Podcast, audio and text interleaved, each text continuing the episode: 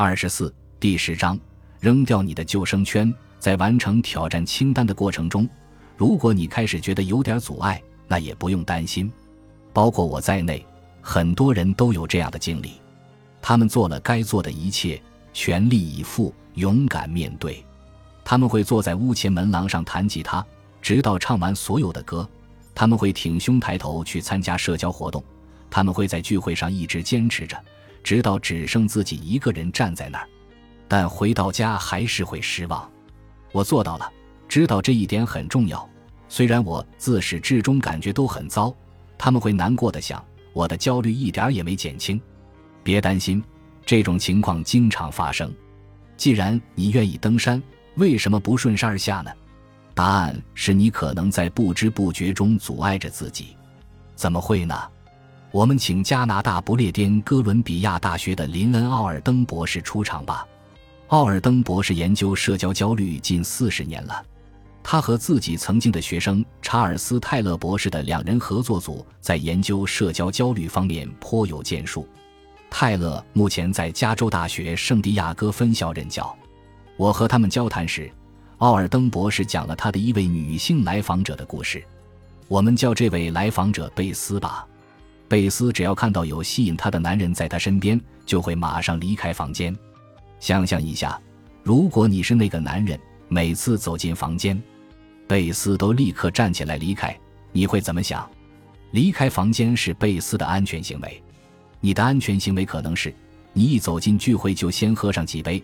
吃午饭时如果有陌生的朋友，你就始终和熟悉的好友待在一起。你的眼睛盯着地板，你在人群边缘徘徊。安全行为是我们为掩盖自己认为的不足之处而采取的行动。掩盖那些内在评判说我们有问题的地方，但这些行为正是我们的恐惧依然存在的原因。为拯救自己所做的事，让我们深陷泥潭。这其实很讽刺，因为安全行为就像救生圈一样，把我们压在了水下。为什么我们一直在采取安全行为？因为这样做时，我们会有种隐藏感，感觉更安全。但实际上，我们并没有真正的隐藏起来。我们还是在众目睽睽之下，即使我们感觉在隐藏自己的缺点，别人还是能看到。我知道这一点听起来很明显。忙着保护自己的安全时，我们实际发出的信息并非如此。我们先排练好说什么，好让别人觉得我们说的好，但结果却显得自说自话。我们不停地问别人问题，以免谈论自己，结果让对方感到像在被质问。我们同意老板说的每句话。却让他怀疑我们是否真的在倾听。正如奥尔登博士所说，每个行为都在向他人传递信息。有社交焦虑的人可能会忘记这一点，他们以为自己在消除痕迹，但实际上，安全行为传递了明确响亮的信息。这些信息恰恰与我们的努力相反。我们无意中传递的信息使我冷漠，我疏远，我势利，我易怒，而事实并非如此。奥尔登博士的来访者贝斯认为，只要离开房间，他就能安全远离他喜欢的人了。当然，对方还能看见他。他觉得自己看上去会显得冷漠高傲。在奥尔登博士的帮助下，贝斯学会了待在房间里，这样他才有机会知道，不仅他喜欢的那个男人很友好，而且即使不采取安全行为，他也是安全的。他的救生圈确实把他压在水下了。多年来。奥尔登和泰勒两位博士一次次看到这种情况发生。当他们的来访者开始从别人的角度来看自己的安全行为时，最重要的灵感时刻就到来了。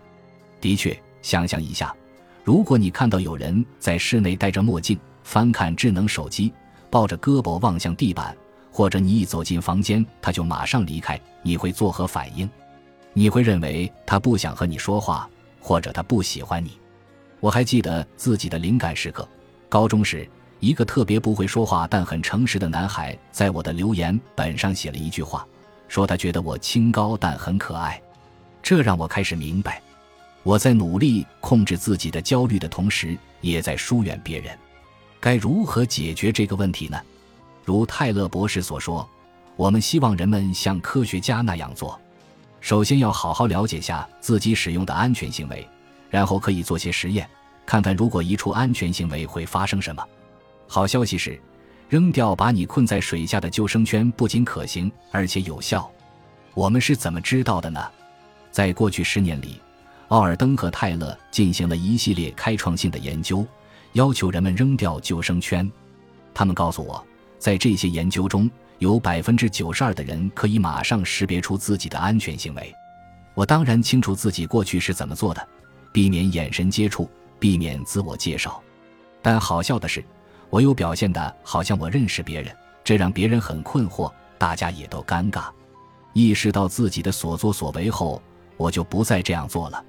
在奥尔登和泰勒的研究中，他们发现参与者可以停止自己的安全行为。在几项研究中，奥尔登和泰勒要求有社交焦虑的参与者与实验室的工作人员进行五分钟的交谈，这也是结识新朋友时必须要做的。在闲聊中互相了解。交谈之前，参与者被问及他们担心在对话中会发生什么，或者说他们的内在评判预测会暴露出什么。回答五花八门，包括我会说些蠢话，对方会对我印象很差，对方会觉得我很怪，等等。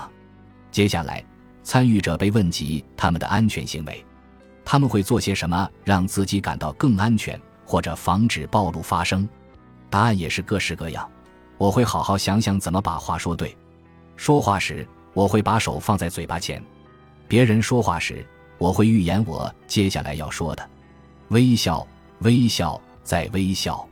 我会注意吐字清晰。我会持续监控我说的话。我会试着深呼吸，让自己冷静下来。然后，一半参与者得到以下指令：把他们的个人恐惧和安全行为填进空白处，就像这样。为帮助你克服焦虑，重要的是去发现你害怕的事是否真的会发生。为达到此目的，你要尽量不去做那些你通常会做的，生怕别人认为你很笨的事。例如，在谈话过程中不要做任何事来保护自己，不要回避眼神交流，只想着你不回避眼神交流会怎样，这样你就能看到自己的预期是否会被证实。另一半则没有被告知有关安全行为的信息，他们被告知要耐心等待，克服焦虑就像泡热水澡，刚开始不舒服，但过会儿就会习惯，感觉也会好些。之后每个人都被要求进行五分钟的一对一谈话，结果真的很惊人。首先，那些放弃安全行为的参与者看起来没那么焦虑，的确不再努力去隐藏时，他们看上去更自在了。接下来，奥尔登和泰勒询问工作人员的谈话经历，看看他们更喜欢和谁交谈。结果是那些放弃安全行为的人，他们更愿意和谁待在一起。同上，他们想和谁做朋友？同上，你都猜对了。最有趣的是，放弃安全行为的参与者认为工作人员喜欢他们，因为他们看上去没那么焦虑。但事实是。工作人员认为，原因是他们交谈时更友好、更坦率，同时表达出兴趣与他人积极的交流。换句话说，参与者认为工作人员喜欢他们，是因为他们表现不好的地方少；实际上，工作人员喜欢他们，是因为他们表现好的地方多。一旦那些原本用于预先演练或努力管理形象的能量都被释放出来，这种真实的友好很自然地填入了空白处。还是那个词，真实。换句话就是做你自己。事实上，在使用安全行为时，我们知道那是假的自己。我们知道，展现给世人的不是真实的自我，而是一个经过过滤、高度管理的版本。安全行为的目的是隐藏真实的自我，你的内心评判认为有缺陷的那个真实的自我。安全行为让我们陷入这样一种想法。即我们不讨人喜欢或是有缺陷，而我们也从来都没有机会证明这些想法是错误的。讽刺的是，当参与者不再试图自救，可以做回自己时，他们反而能够真实的与他人连结。当然，不出所料，与那些仅被告知要坚持和等待的参与者相比，他们的五分钟谈话经历也更愉快。对蒋甲来说。他最初两次不同的被拒经历，说明了用安全行为隐藏和不用安全行为的差异。第一天，第一次寻求被拒时，他决定向一位陌生人、一幢办公楼的大堂保安借一百美元。在蒋甲用手机拍摄的这段视频中，保安正坐在办公桌前，对着电脑屏幕。蒋甲走过去，还没到办公桌前，他便脱口而出：“打扰了，你可以借我一百美元吗？”保安一脸迷惑地说了声“不借”，但之后脸上掠过一丝微笑。他抬头看着蒋甲问：“为什么要问我借钱？”当时蒋甲太害怕了，他根本没听见。不借，好吧，谢谢。说完，蒋甲就跑开了。蒋甲用了什么安全行为呢？他是怎样努力不让保安觉得他是个彻头彻尾的疯子的呢？是速度。他迅速走进去，飞快说完，赶紧走出来。用他自己的话说：“我就像是在躲避捕食者的某种小动物。至于我们。”可能会避免和他人有眼神接触，说话时低声咕哝，或者在几步之外徘徊，这也都说得通。我们在尽力保证自己的安全，但后来蒋甲在剪辑视频时发现了自己当时没注意到的细节。保安没有丝毫敌意，只是觉得困惑。蒋甲也意识到保安问问题是在延续谈话。蒋甲本可以坦诚地说：“我正在努力克服对被拒绝的恐惧。”所以，强迫自己提出一些荒谬的要求，或者他可以提出拿自己的驾照当做抵押，并承诺之后偿还这一百美元。但他让自己的安全行为占了上风，迅速逃走了。蒋甲发誓第二天要做得更好一些。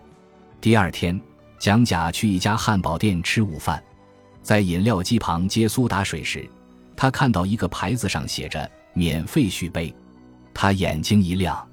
吃完熏肉芝士汉堡后，蒋甲走向点餐台。在他的手机视频中，一个戴眼镜、系着红色围裙、胳膊上全是纹身的年轻人大步走过来。“您需要点些什么？”他问道。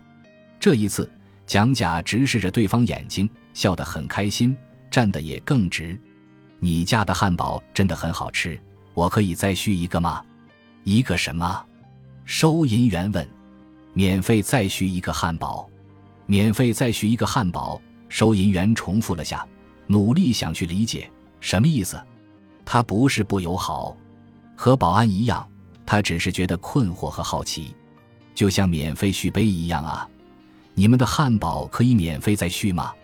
收银员听懂了。哦，汉堡不提供免费再续。他说：“为什么饮料可以续，汉堡就不行呢？”蒋甲问道，他信心十足地问，好像这要求完全合理。收银员轻声笑了：“就是这样规定的，老兄。”他耸耸肩说。蒋甲笑了笑，谢了谢他，说：“要是能再续汉堡的话，他会更喜欢这家店。”然后就溜达着离开了。本集播放完毕，感谢您的收听，喜欢请订阅加关注，主页有更多精彩内容。